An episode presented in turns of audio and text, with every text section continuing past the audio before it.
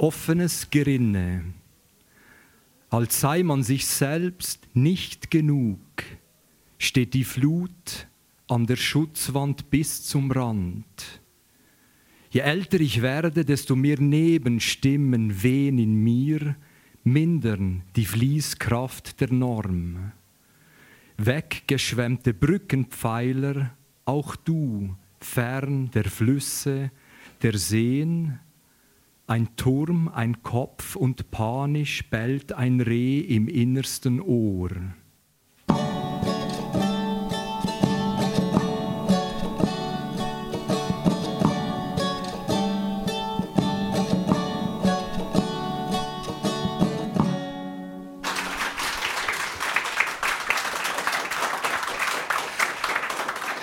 Herzlich willkommen zur Passage hier auf SRF 2 Kultur. Eine Stunde lang begegnen sich Lyrik und Musik, sprachliche und musikalische Klänge.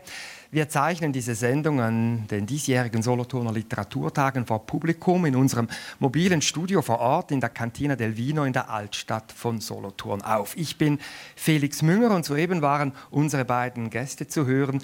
Der eine Gast ist der Schriftsteller Rolf Herrmann, ursprünglich aus Leuk, heute in Biel zu Hause.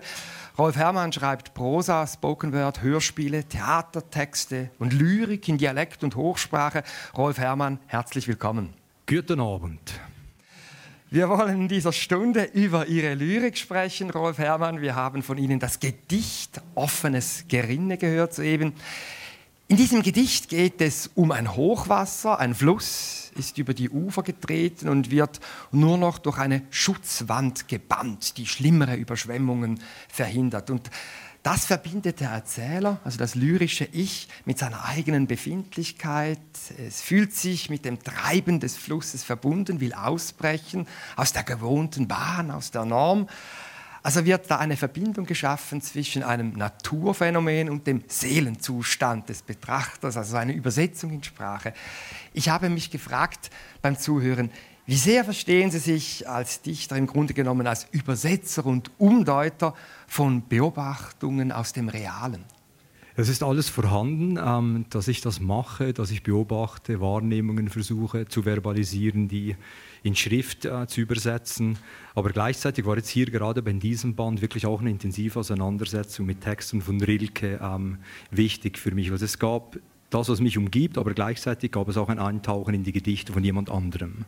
Das wollen wir dann gleich noch vertiefen. Wir werden auf die verschiedenen Aspekte dieser Lyrik in Ihrem aktuellen Gedichtband zu sprechen kommen.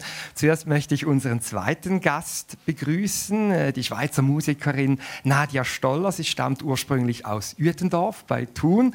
Sie ist ein musikalisches Multitalent. Ich habe in ihrem Zusammenhang schon den Begriff Multiinstrumentalistin gelesen.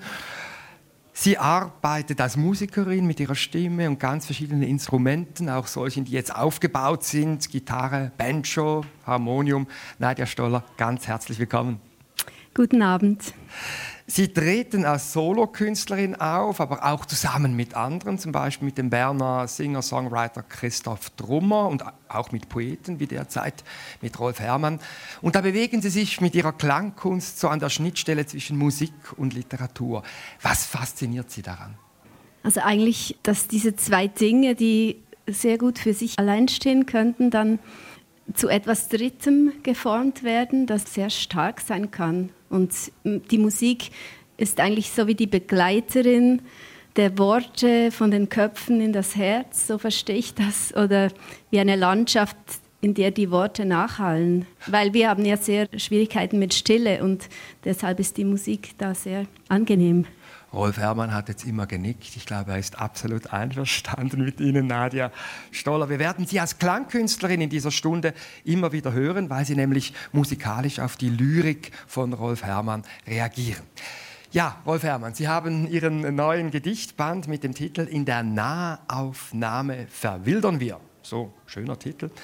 Den haben Sie schon erwähnt. Das ist das Buch, mit dem Sie an den diesjährigen Solothurner Literaturtagen zu Gast sind. Das Buch liegt vor uns und wir werden dann einige Kostproben daraus hören. Es gliedert sich vielleicht ganz grob in vier Teile, es sind vier Gedichtzyklen und das Besondere daran ist, dass diese auf eine poetische Auseinandersetzung mit vier Gedichtzyklen zurückgehen, die der Dichter Rainer Maria Rilke in seinen letzten Lebensjahren zwischen 1925 und 1926 geschrieben hat. Sie haben das bereits erwähnt, es ist in französischer Sprache. Rilke hat seine Werke in einem kleinen, geheimnisvollen und verträumten Schlösslein oberhalb von Sierre geschrieben, im Château Museau im Wallis, also circa zehn Kilometer von Leuk entfernt, wo sie aufgewachsen sind. Was hat sie an dieser Anlage gereizt, Rilke zu nehmen und eigene Lyrik entstehen zu lassen? Also Rilke ist jemand, der mich schon eigentlich seit fast der Kindheit, Jugend begleitet. Wenn man im Wallis aufwächst und dann sucht man so nach irgendwelchen Vorbildern, möglicherweise literarischer Art, dann kommt man sehr schnell mit Rilke in Kontakt. Und es gibt eben tatsächlich dieses Château Musot, äh, oberhalb von Sierre, in der Nähe von Miesch. Und in Miesch wohnt mein Onkel in 100 Meter Entfernung von diesem Château. Also das Château war auch immer wieder da. Und ich habe mich irgendwann dann auch gefragt, wie kann ich mit dem arbeiten, mit Texten von Rilke. Und da bin ich vor Jahren eben dann auf diese vier Zyklen gestoßen, die alle in französischer Sprache geschrieben wurden.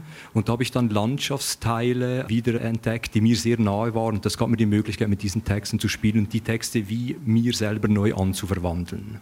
Und es ist ja interessant, das schreiben Sie ja auch im Nachwort, dieser spielerische Umgang mit Rilke, der war technisch unterstützt bei Ihnen in diesem Fall. Und zwar ist das mit Google-Übersetzung so gegangen, Sie haben, wenn ich das richtig verstanden habe, also das Rilke französische Original genommen und das dann in zehn Sprachen immer weiter übersetzt, um am Schluss, also Nummer zehn, wäre dann Deutsch gewesen. Und das war die Grundlage dann, auf der Sie als Dichter aufgebaut haben. Warum dieses Vorgehen? Das war wirklich so, ich habe versucht, wie eine Distanz zu diesen Texten zu finden. Und eine Distanz gab es wirklich, dass ich mir ein Konzept überlegt habe, wie kann ich mit diesen Texten umgehen. Und das Konzept war dann, ich nehme die Originaltexte, schaue dann genau, mit welchen Sprachen ist Rilke im Laufe seines Lebens in Berührung gekommen. Er hat viel übersetzt, er hat viel gereist. Und dann gab es eben diese zehn Sprachen, mit denen er einen relativ intensiven Austausch hat. Und ich mir dann überlegt, jetzt könnte ich mal versuchen, Material zu nehmen, das spielerisch zu übersetzen und dann wirklich von einer Sprache in die andere, bis die zehn Sprachen durch sind und das Deutsche wieder da steht, dann zu schauen, wie ich auf dieses Material dann reagiere. Also bis da war alles ein Spiel. Und dann hat dann wirklich die Arbeit dann aber auch begonnen. Es wäre ja lächerlich gewesen, einfach diese Google Translate Übersetzungen abzudrucken. Das hat man gemacht früher mal, dass es tatsächlich diese Möglichkeit gab, aber irgendwas Neues ist das nicht. Aber dann kam wirklich dann die Arbeit, dieses Material zu sichten und zu überlegen, was macht das mit mir und was mache ich mit diesem Material. Und also Google Translator hat volle Arbeit geleistet, glaube ich, und Sie dann nachher auch noch mal, weil das sind echt sehr freie Übersetzungen. Also es ist nicht so, dass man da Rilke auf Anhieb so erkennen würde, wenn man die Originale liest. Wie das genau tönt, wollen wir doch jetzt mal an einem Beispiel hören. Und zwar ein kurzes Gedicht aus einem der vier Rilke-Zyklen, aus demjenigen mit dem Titel Verger, Obstgarten. Rolf Herrmann, Sie lesen uns jetzt das französische Rilke-Original vor, das Sie damals zu Beginn in den Google Translator eingetippt haben. Ich übernehme dann die deutsche Übersetzung, nicht von Google, es ist eine Prosefassung von Rätus Luck. Und dann dann sind wir gespannt auf Ihre Version, was Sie dann gemacht haben, Rolf Herrmann. Und für Sie ans Publikum kleine Aufgabe, wie in der Schule, kurze Aufgabe. Achten Sie darauf, wo dann bei Rolf Herrmann Rilke überhaupt noch auftaucht.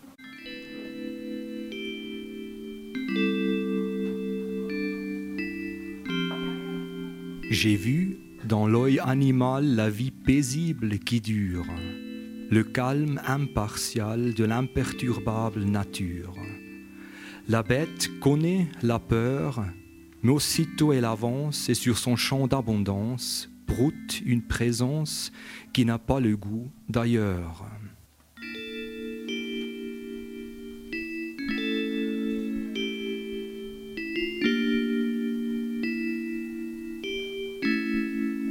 Ich habe im Tierauge das friedliche Leben gesehen, das dauert, die unparteiische Ruhe der unerschütterbaren Natur. Das Tier kennt die Furcht, aber alsbald geht es vorwärts und weidet auf seinem Feld des Überflusses eine Gegenwart ab, die nicht nach anderswo schmeckt.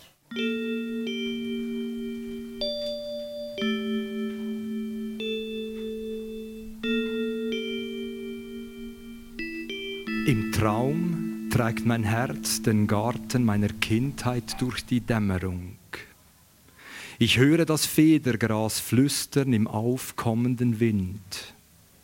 Kann sein, dass die Saat der Erinnerung von vielen Versen trinkt, wandelbar wie die Landschaft, die wir nicht sind. Und doch manchmal zu sein meinen im herben Geruch eines Nadelbaums weit außerhalb der Dörfer, wenn uns im Schnee ein Reh begegnet, das nach Nahrung sucht. Und für einen kurzen Augenblick hoffen wir des Nachts, das offene Feld zu sein, auf dem das Reh weidet, still und unsichtbar, und das Feld, das wir sind, schmeckt nicht nach anderswo.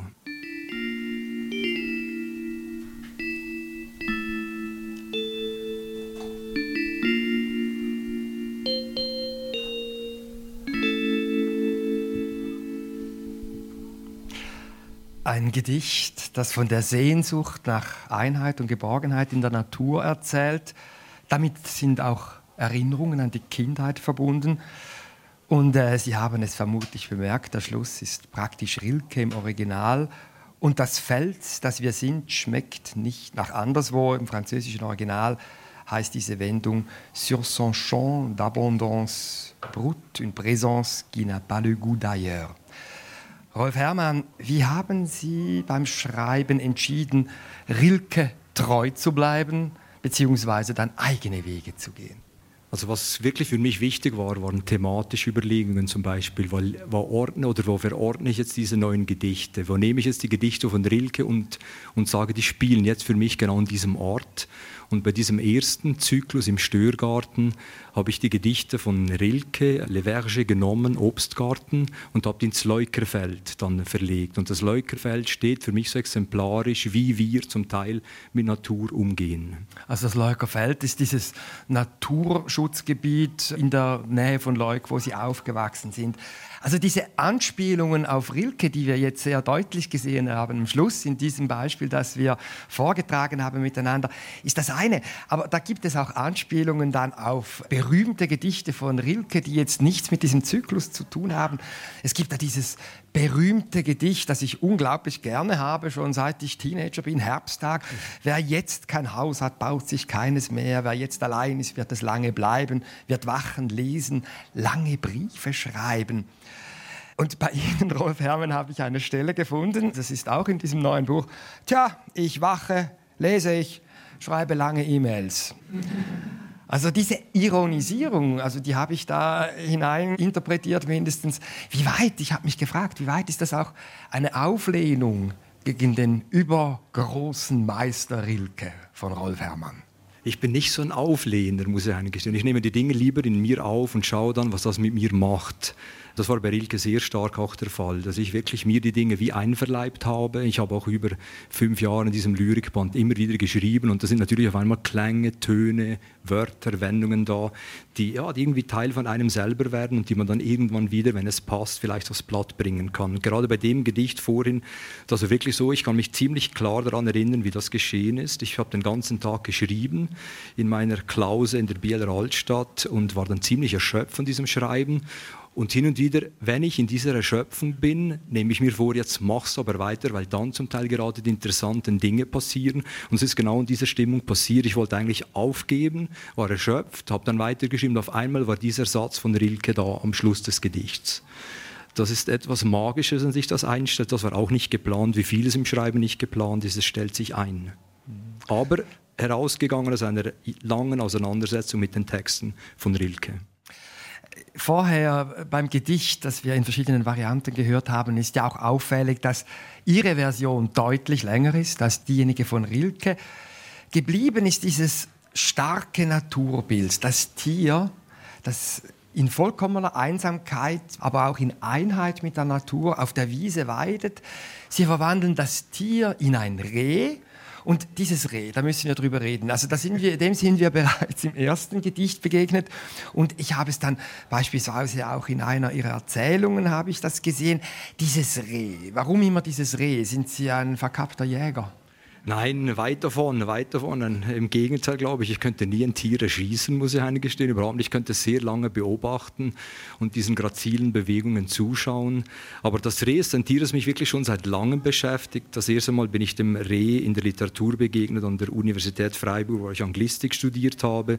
Und da gibt es ein wunderbares Gedicht von William Carlos Williams, wo das Reh auch fast wie ein poetisches Symbol auf einmal ist. Es ist da in seiner ganzen wunderschönen Schönheit. Und wenn man meint, man würde es erkennen, ist es gerade wieder weg. Es verschwindet irgendwo im Unterholz. Und ich habe in der Zeit, als ich angefangen habe, diesem Lyrikband zu schreiben, einfach immer von Rehen geträumt. Die ganze Zeit, irgendwie ist ein Reh im Traum aufgeblitzt und das ist dann wieder verschwunden. Und der Lyrikband, der diesem Lyrikband vorangegangen ist, der trägt den Titel Kartografie des Schnees und das allerletzte Gedicht darin ist auch schon einem Reh gewidmet. Und so hat sich das wie durch diese Bücher einfach weiter, ähm, ist das weiter verschwunden irgendwo zwischen den Wörtern. Ja, dieses Reh, also das ist ein Tier, das auch mich persönlich eigentlich seit meiner Kindheit fasziniert. Und auch meine Kinder, wenn man irgendwo ein Reh sieht, ist sofort die volle Aufmerksamkeit ist da. Also da kann keine Fernsehsendung, kein Videogame konkurrenzieren. Rehe, die haben eine Faszination. Und bei Ihnen, Rolf Herrmann, sind Wildtiere, ja generell die Natur, Motive, denen Sie in Ihren Gedichten, das ist mir aufgefallen bei der Lektüre, immer wieder nachspüren, in ganz verschiedenen, faszinierenden auch Variationen.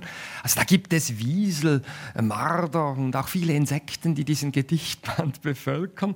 Da gibt es auch einen Band mit Kurzprosa von Ihnen, eine Kuh namens Manhattan, also ja, nicht unbedingt ein Wildtier, aber trotzdem.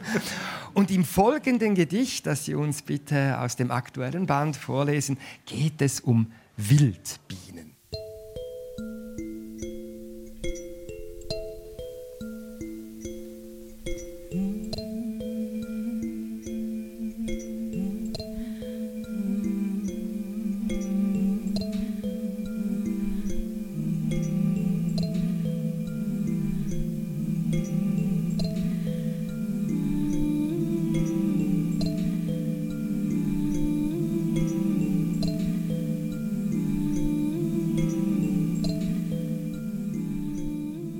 Drei Wildbienen, Sandbienen umschwirren mich. Unmittelbar vor meinem Gesicht halten sie inne im Flug. Rotpelzig, bragwässrig glänzend, die Schenkel pollenbeschwert. Wie Elementarteilchen einer Gedächtnisgöttin, die durch die Jahrhunderte flog. Und ich denke an Blumen, Blumen, Blumen, die nie fallen. Wildbienen, sie sind bei ihnen Boten der Ewigkeit, Elementarteilchen, Göttinnen des Gedächtnisses. Erwähnt werden Blumen, die ewig blühen. Woher kommt bei ihnen diese tiefe Naturverbundenheit? Ist das Kindheit? Es hat vor allem damit zu tun, dass ich als 20-Jähriger zum ersten Mal Schafe gehütet habe im, im Simplon-Gebiet. Ich habe dann sieben Sommer lang Schafe gehütet. Und das war eine unglaublich wichtige und für mich extrem prägende Zeit. Wenn man sich vorstellt, man ist in dieser Höhe, 2000, 2500 Metern, man ist täglich acht, neun Stunden fast unterwegs durch diese wirklich wunderschöne Landschaft. Und irgendwann hat man dann das Gefühl, es ist mir nicht mehr ganz klar, wo die Landschaft aufhört und wo ich beginne. Also es ist ein Erlebnis in den Bergen, das beschreiben Sie auch in verschiedenen Prosastücken. Mir ist persönlich auch noch so die klassische deutsche Literatur, Hölderlin, in den Sinn gekommen. Beispielsweise das Gedicht Da ich ein Knabe war, wo es heißt, mich erzog der Wohllaut des säuselnden Hains und liebend lernte ich unter den Blumen. Das ist so ein Vers, der mich schon immer fasziniert hat. Oder dann Romantiker wie Novalis, die blaue Blume als Metapher für die Liebe und Unendlichkeit. Also wie sehr fühlen Sie sich als Lyriker, der Gedichte wie diese Wildbienen da schreibt, auch diesen Altmeistern verbunden? Sehr. Ich liebe ja dieses Gedicht von Hölderlin. Das finde ich eines der schönsten Gedichte in der deutschen Sprache. Es bringt Kindheit, es bringt Offenheit, es bringt Natur auf eine Art und Weise zusammen, die mir jedes Mal sehr unter die Haut geht. Und auch die Romantik hat mich immer wieder beschäftigt und Rilke natürlich auch, der auf diese Natur immer wieder eingeht. Dunese Religien beispielsweise oder Sonett an Orpheus, ja noch ganz mehr. Aber dass die Natur immer da ist und auch eine Art von, wie soll ich dem sagen, eine Art von Geborgenheit vielleicht vermitteln kann und auch eine Hoffnung. Ich möchte jetzt ein bisschen Spielverderber spielen und die Harmonie und Natursehnsucht etwas stören. Weil man kann ja auch sagen, naja, Sie sind ein Verklärer. Also gehen Sie vielleicht doch ein Stück weit zu weit auch mit dieser Beschwörung der Natur, die es so ja gar nicht mehr gibt. Es ist ja dann so, in diesem Zyklus gibt es eben noch diese Gedichte, wo ein ganz anderer Ton daherkommt, was eben wirklich darum geht, was ist mit der Landschaft geschehen, mit dieser Landschaft meiner Kindheit, eben in diesem Störgarten. Und ich setze mich da relativ intensiv damit auseinander, wie sich dieser Garten sozusagen verändert hat. Es gab Wiesen, es gab Weiher, es gab eine wunderschöne Landschaft und die Landschaft hat sich in der Zeit dann unglaublich verändert. Ich bin auch jahrelang nicht mehr dahin gegangen, weil ich gewusst habe, wie mir das einfahren wird. Irgendwann gab es die Autobahn, vierspurige durch dieses Gebiet geht. Es gab eine Industriezone, gibt es immer noch eine Industriezone, die da neu gemacht wurde. Es gibt einen Golfplatz jetzt, den man nicht mehr betreten darf. Und das kommt alles in diesem Gedichtband auch vor. Wir haben es aber Gedichte ausgewählt, die vor allem, glaube ich, die Schönheit der Natur heraufbeschwören. Die Wehmut, das ist schon so, wenn man diesen Gedichtband liest, die Wehmut über die Zurückdrängung der Natur durch den Menschen, die Trauer auch darüber, die thematisieren sie. Und besonders eingeprägt hat sich mir dies im nächsten Gedicht, das wir nun hören wollen.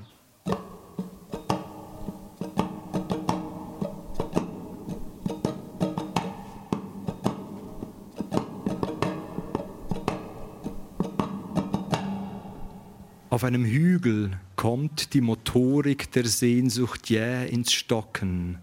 Eine Bretterwand aus Lärchenholz umschließt die Kuppe hin zum Weiher, unüberwindbar gemasertes Lärchenholz mit Schiebern durchsetzt, zu öffnen, zu schließen, den Blick auf die Nistplätze der Vögel, des Bienenfressers, des Eisvogels, der Feldlerche, der Grauammer, der Rohrammer, der Wachtel. Als wäre ich der Wärter und sie die Gefangenen oder umgekehrt, und wir reichten einander die Mahlzeit, diese Erben, der Engel, sie gehörten uns nie. Sie haben bereits gesagt, dass Sie hier zum Vorbild das Leukerfeld nehmen, die Landschaft Ihrer Kindheit, also östlich von Susten und Ruttmann, Landwirtschaft, heute Autobahn, Golfplatz. Was bedeutet es für uns Menschen, dass wir versuchen, die Natur einzusperren, diese Erben der Engel, die uns nie gehören, wie Sie schreiben?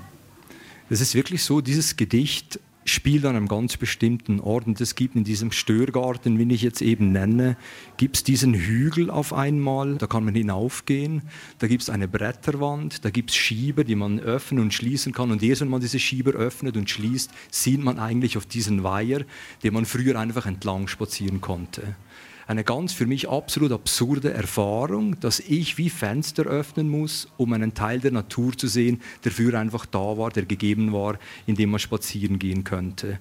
Und es hat viel mit Entfremdung zu tun, es hat viel mit Zerstörung zu tun und es glaube ich auch viel zu tun, dass wir nicht wirklich merken, was wir uns alles selber zufügen durch diese Zerstörung, weil wir verlieren selber viel.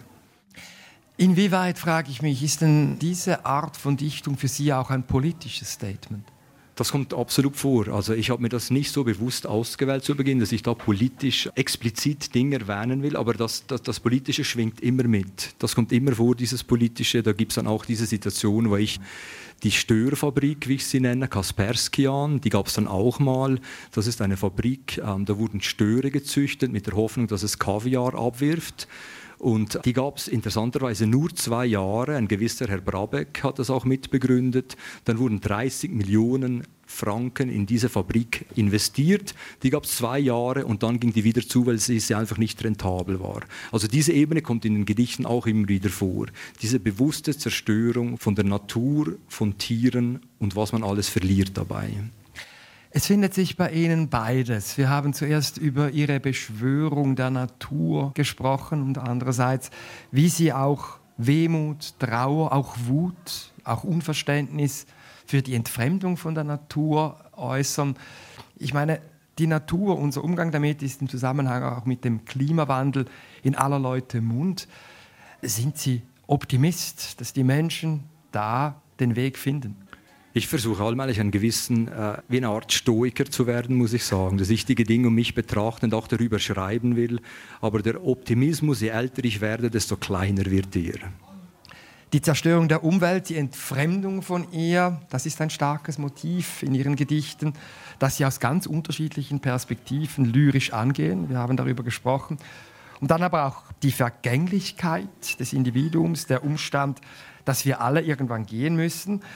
Dieses Wissen, das uns beunruhigen und verunsichern kann. Und diese Irritation ist in ganz vielen Gedichten immer wieder spürbar, zum Beispiel im folgenden Gedicht, das wir nun hören werden.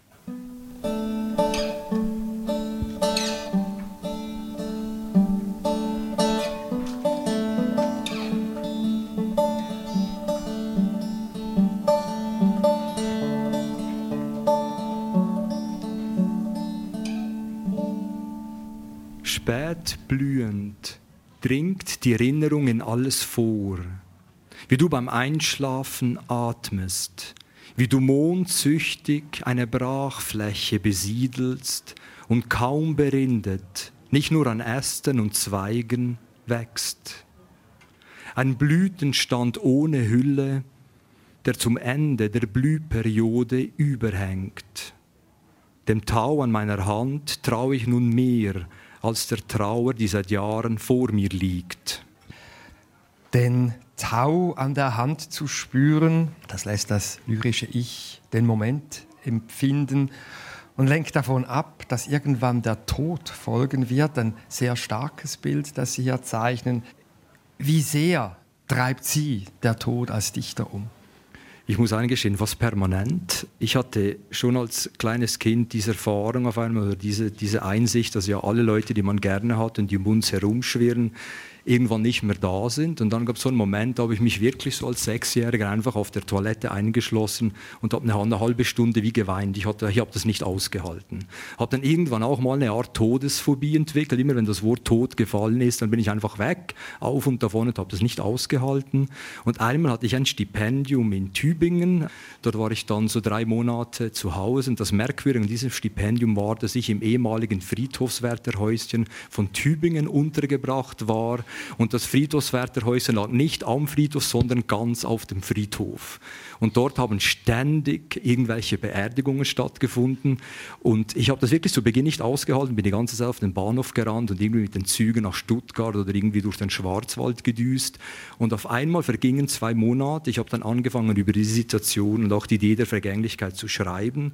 Und allmählich gab es wie eine Art Versöhnung, dass das eben das Unausweichliche ist. Wie muss man sich diese Versöhnung vorstellen? Also, sie ist unausweichlich. Hier in diesem Gedicht trösten Sie sich, sage ich jetzt mal, am Tau, der Ihnen einen Moment des Glücks beschert. Und dennoch haben Sie gesagt, ja, die Vorstellung, die, auch das Bedrückende, dass man gehen muss, ist immer da. Wie geht da Versöhnung?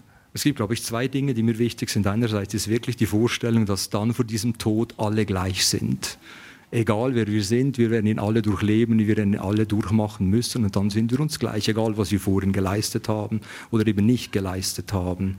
Und das andere ist vielleicht auch diese Hoffnung auf eine Art Rückkehr. Wohin? In die Natur. Dieser Tau im letzten Gedicht ist Ausdruck dieser Sehnsucht nach Halt, Geborgenheit in der Welt. Und dies ist, wie mir scheint, neben der Hommage an Rilke, neben den Tieren der Natur, der Gefährdung der Natur, dem Todesbewusstsein, ein weiteres Motiv, dem Sie sich immer wieder annehmen in diesem Gedichtband. So auch in der nächsten Kostprobe. Da geht es um das sogenannte, wie man auf Schweizerdeutsch sagt, Schiefere. Ich habe lange eine Übersetzung gesucht. Steine hüpfen ist mir da vorgeschlagen worden. Also man wirft diese flachen Steine über das flache Wasser eines Sees, sodass der Stein hüpft. Ich schaffe fünf bis sechs Mal. Im Moment reicht das noch, um die Kinder zu beeindrucken. Was ist Ihr Rekord? ich habe es, glaube ich, mal siebenmal geschafft. Aber die Tochter schafft es auf zehnmal jetzt. Ja.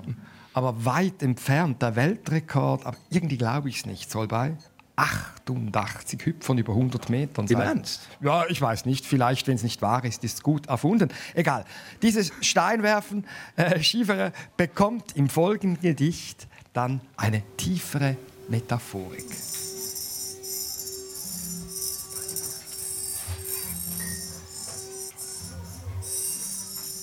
Ich nehme einen flachen Kiesel in die Hand, wiege sein Gewicht zwischen Mittelfinger und Daumen, ziehe ihn flach hinaus auf die Wasserhaut des Weihers.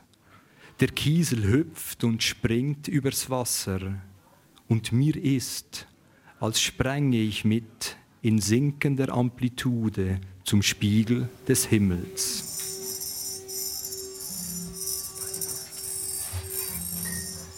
Und mir ist, als sprenge ich mit in sinkender Amplitude zum Spiegel des Himmels. Das bewegt. Was glauben Sie, wonach sehnt sich der Steinewerfer, wenn er sich vorstellt, im Spiegel des Himmels im Wasser zu versinken?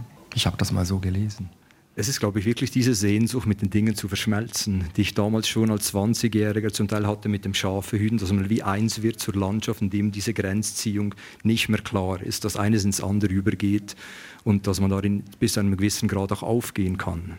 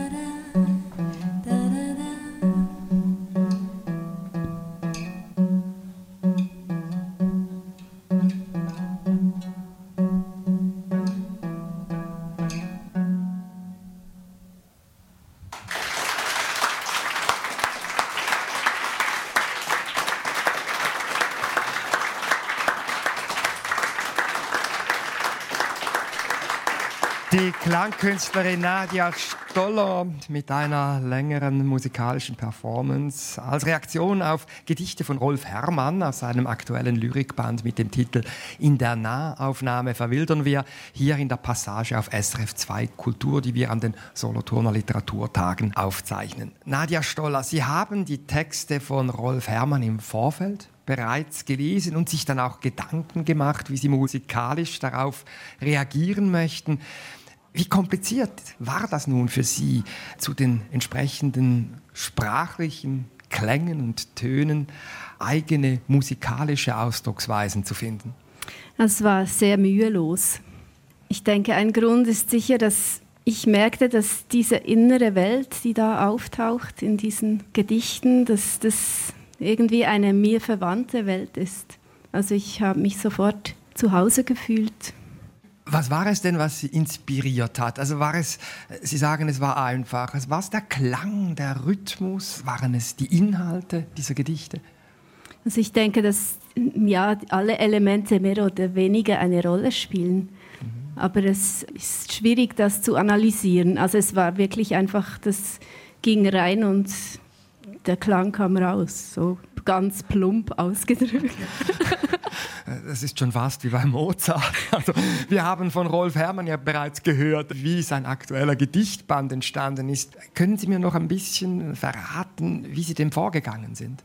Ich habe mich wahnsinnig gefreut, über diese Zusammenarbeit und wie es immer ist, also ich, ich muss irgendwie als erstes den Raum schaffen, dass überhaupt diese Kreativität stattfindet und das ist eigentlich die Hauptarbeit und das, das was Disziplin braucht.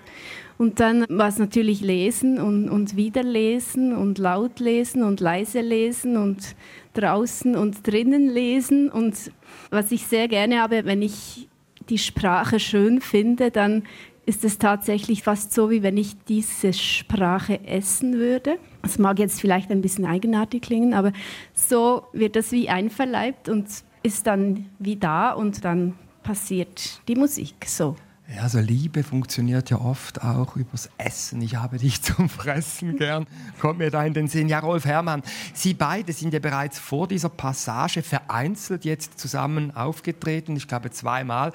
Also Sie sind ein Stück weit zumindest ein einigermaßen eingespieltes Team. Was bedeutet es für Sie als Dichter, als Autor, wenn dazu Ihrer Literatur nun mit der Musik doch plötzlich dann noch eine neue Ebene hinzukommt? Es war wirklich so, dass ich mir schon länger gewünscht habe, mit Nadja zusammenzuarbeiten. Ich kenne ihre Arbeit schon seit Jahren und wir haben uns dann getroffen und haben geprobt und an diesen Proben hatte ich hin wieder fast den Eindruck, ich hatte diese Lieder oder diese Gedichte wirklich genau für diesen Moment geschrieben. Und wenn das eintrifft, dann ist irgendwas was geschehen, das sehr sinnvoll ist. Also Nadja Stoller hat das ja völlig unabhängig komponiert. Niemand hat ihr reingeredet und da liefern sie sich ja ein Stück weit auch der Kollegin aus. Also wie leicht fällt Ihnen diese Abgabe der Kontrolle? Das fällt mir recht einfach. Ich bin nicht ein Kontrollfreak.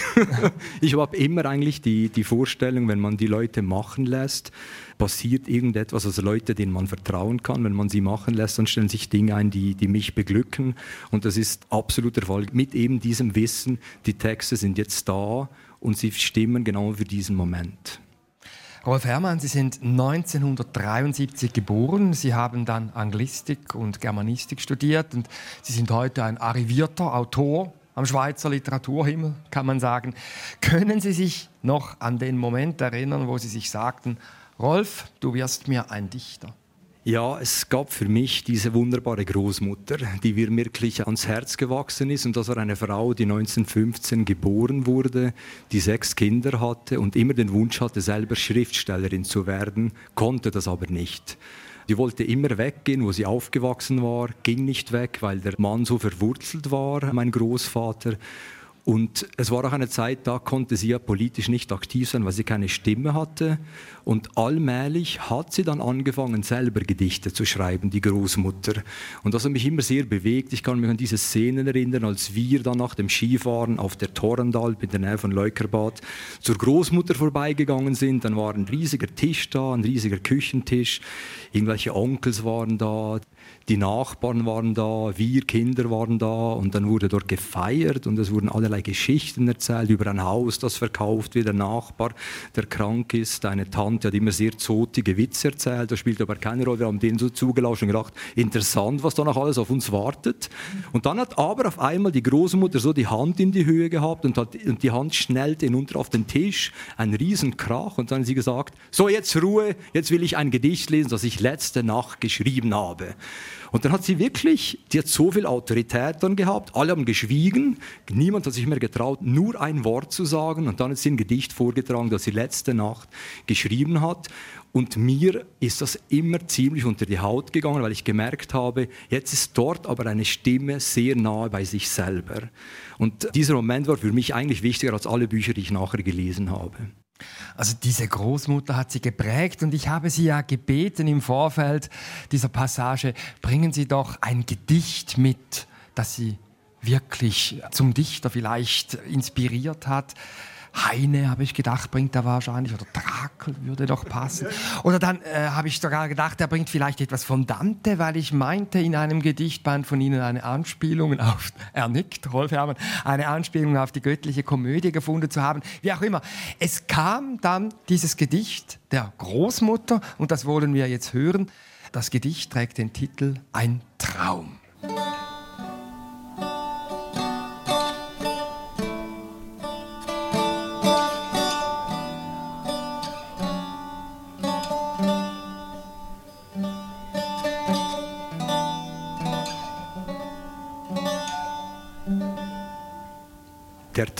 Geht nun zu Ende, es kommt die stille Nacht.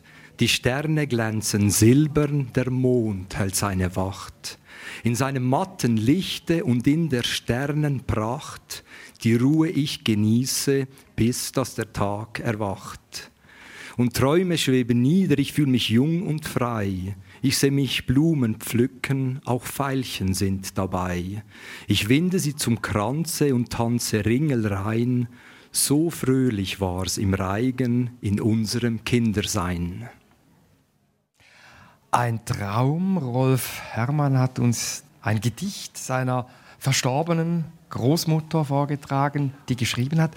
Eine Frau, die sie offensichtlich geprägt hat für ihr eigenes Schreiben. Nun, wenn man dieses Gedicht, ein Traum, anschaut, dann ist das doch sehr streng formal. Es sind vierzeilige Strophen, es gibt da Kreuzreime.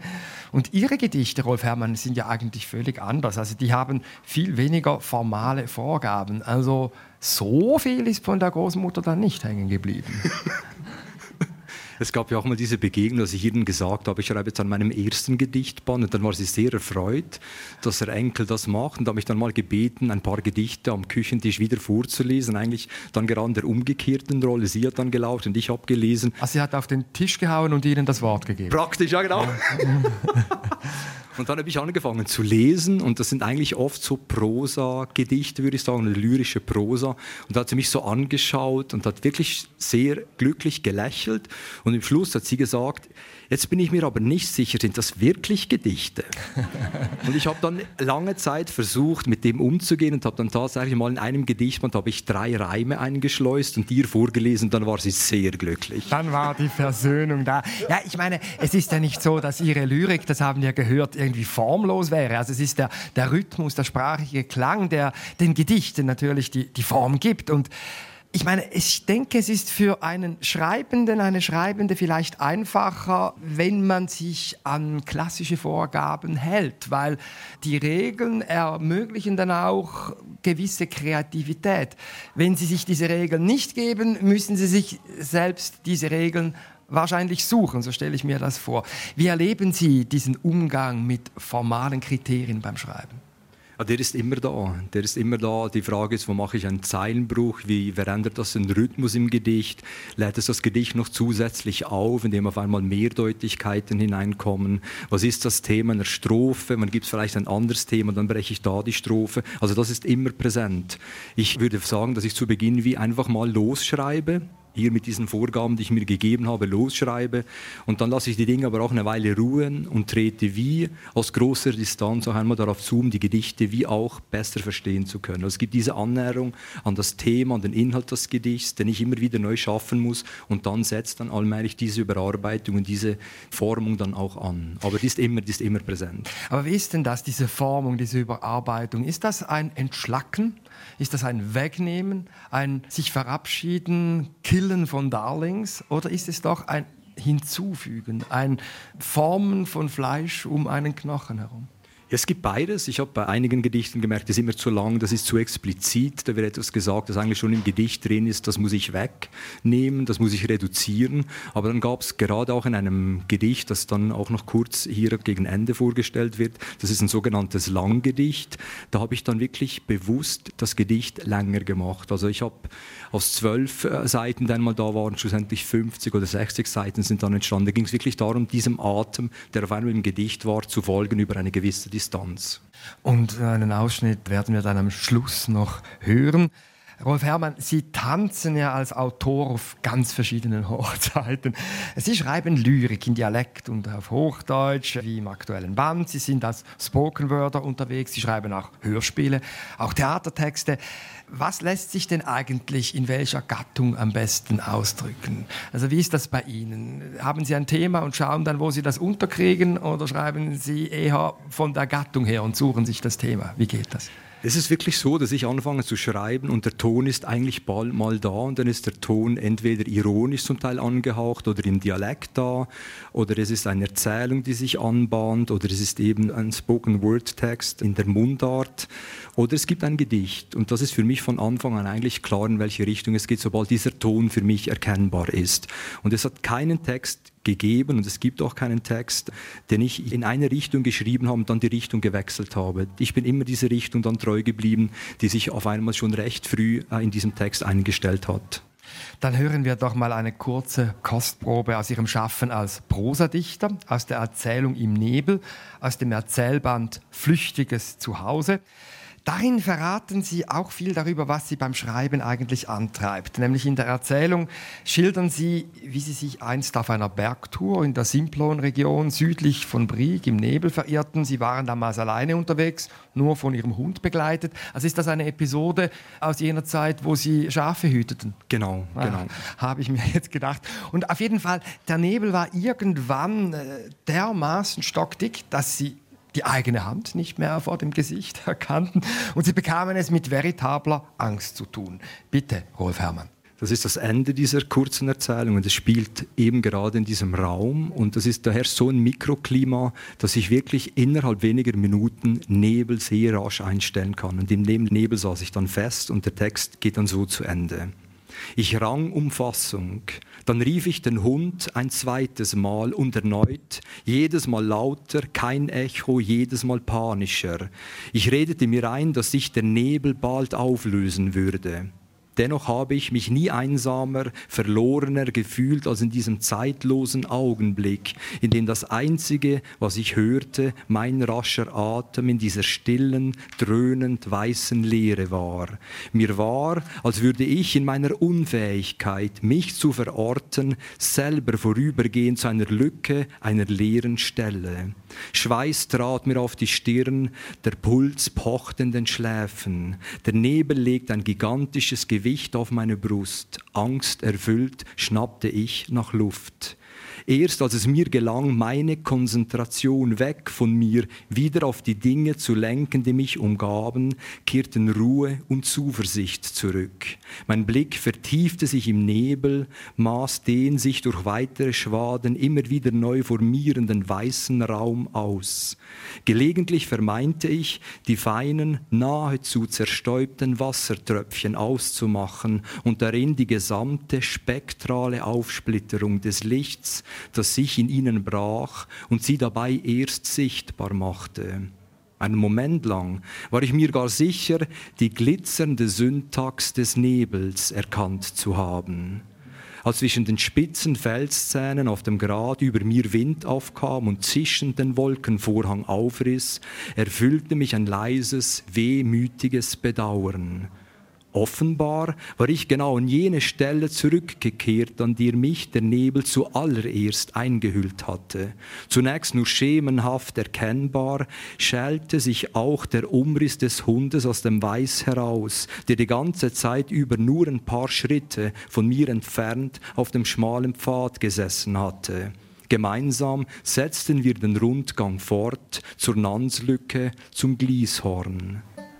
Wenn ich heute beim Schreiben nicht weiterzukommen meine, denke ich an den Nebel zurück, der mich zwischen innerer und äußerer Nanslücke die Orientierung verlieren ließ. Und es kommt mir vor, als ginge es eigentlich um nichts anderes, als die sich im Licht spiegelnden Gefüge des Nebels zu erkennen und sichtbar zu machen, Wort für Wort, Satz für Satz.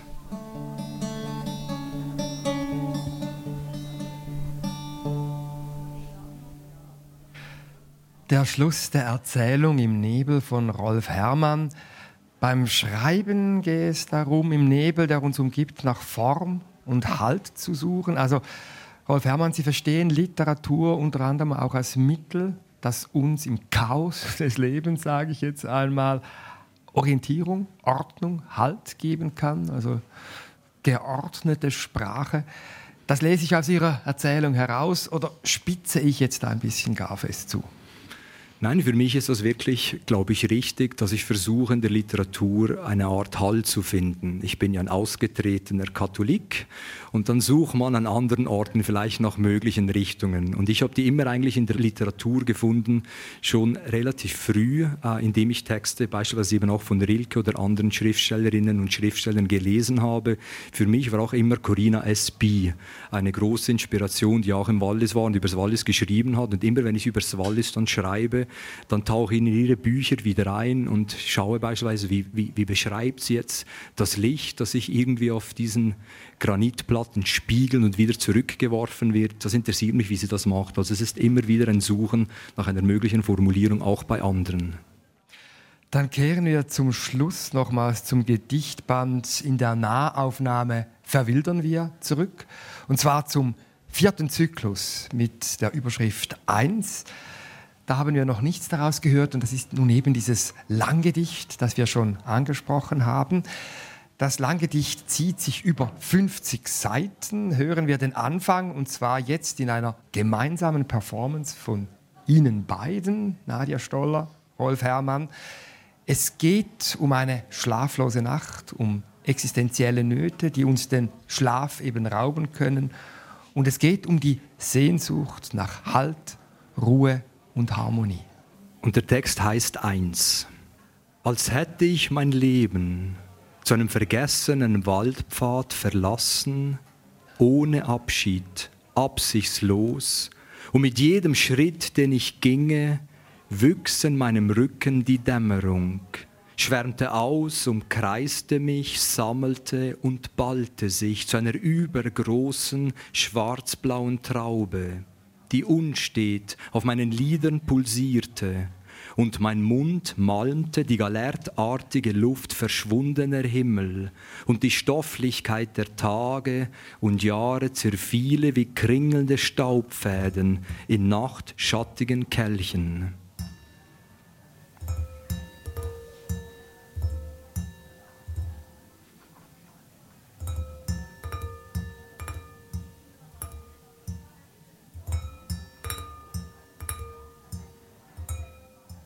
Nun Tage oder Jahre später weicht das Gewicht des Dämmerschwarms von meiner Stirn. Sanft entriegeln sich die Lider, ein Tauen geht durch die Augen. Ich erahne den Raum, aus dem die Zeit entwichen ist, wie Luft aus einer Lunge, die nicht mehr atmet, die stillstand und still steht. Eine Bruchstelle dehnt sich aus in mir konkav, krallt sich ein, schweift aus, spreizend, bis in die Zehen, bis zur Scheitelkuppe und darüber hinaus dividieren die Dinge sich im ersten Aufguss des Lichts als wäre ich im Innern eines funkelnden Stundenglases, in dem der Sand zu riesen beginnt und ich riesle mit, falle durchs Glas, reibe mir den Sand, wiederhol aus den Augen, auch diese sind nun ganz aus Sand, Schlafsand, Traumsand.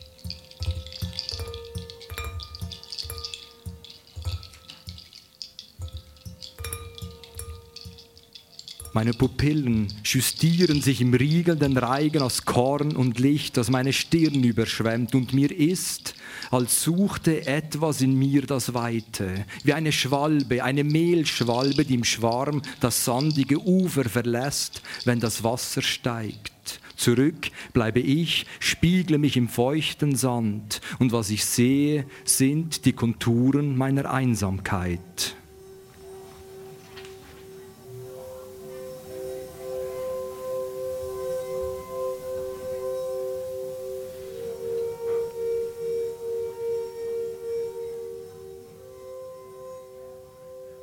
Erhebe mich im Bett schlaftrunken uneins, als würde sich mein Körper in unzähligen Einzelteilen aus den Rissen in den Zimmerwänden lösen, als würden sich die Teile aus Schatten und Nerven, aus Skelett und Muskel neu zusammenfügen, neu verkeilen, Nervenmuskel, Schattenskelett.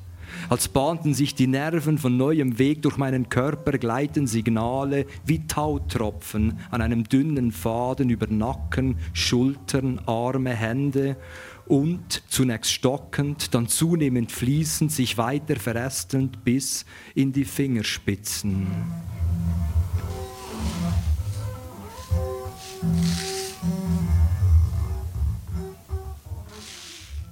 Stehe auf, bin erstaunt, dass gar das Haar sich scheidet von der Wand und mir folgt hinaus in den Flur, in das längst verstummte Ticken einer mit Staub bedeckten Uhr. Flower, denke ich, und wenn ich puste, zerstäube ich das Stundenmehl. Und mir träumte von Fischen, die schliefen im Bach, Und mir träumte von Mücken, die schliefen an der Wand, und mir träumte vom Feuer, das schlief im Kamin. Senke den Blick über den bebenden Körper hinunter auf meine Füße, die beinahe durchsichtig geworden sind, unter der Decke aus Staub, unter der Decke aus Mehl, wie zwei Knäuel zerknülltes Papier, denke ich, und ich bin der Luftstoß, der sie über die Dielen schiebt, ungelenk, mechanisch. Die Wohnungstür knarzt und knirscht, als sie aufgeht. Mein Arm ist ein viel zu langer Schlauch, durch den mit Schwebeteilchen durchsetztes Wasser, Brackwasser, stoßweise schwappt. Ja, die Hand, die übers Geländer fährt, gehört noch nicht ganz mir, ist noch nicht vollständig. Die Handwurzelknochen, die Mittelhandknochen, die Fingerknochen, wie loses, wassergesättigtes Material, das vor Dekaden in einem abgelegenen Tal eine neue Rinne in den Steilhang riss. Und mir träumte von Menschen, die schliefen am Tisch, und mir träumte von Menschen, die schliefen vor Bildschirmen, und mir träumte vom Wind, der schlief in den Bäumen, und es regten sich keine Zweige und keine Blätter mehr.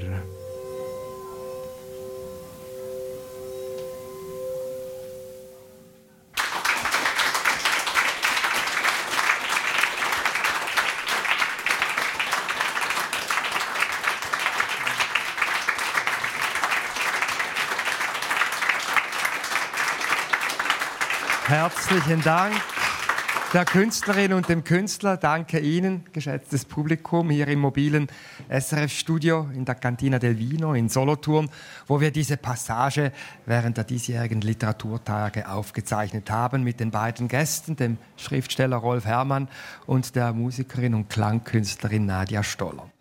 Rolf Herrmanns aktueller Gedichtband in der Nahaufnahme Verwildern Wir ist im Verlag Der gesunde Menschenversand erschienen. Die Erzählungen mit dem Titel Flüchtiges Zuhause in der Edition Blau. Die genauen Angaben finden Sie auf srf.ch/audio unter dem Stichwort Passage. Redaktion Bernard Sen, Technik Hedi Massaudi und Patrick Arnold. Mein Name ist Felix Münger. Erfahren Sie mehr über unsere Sendungen auf unserer Homepage srf.ch.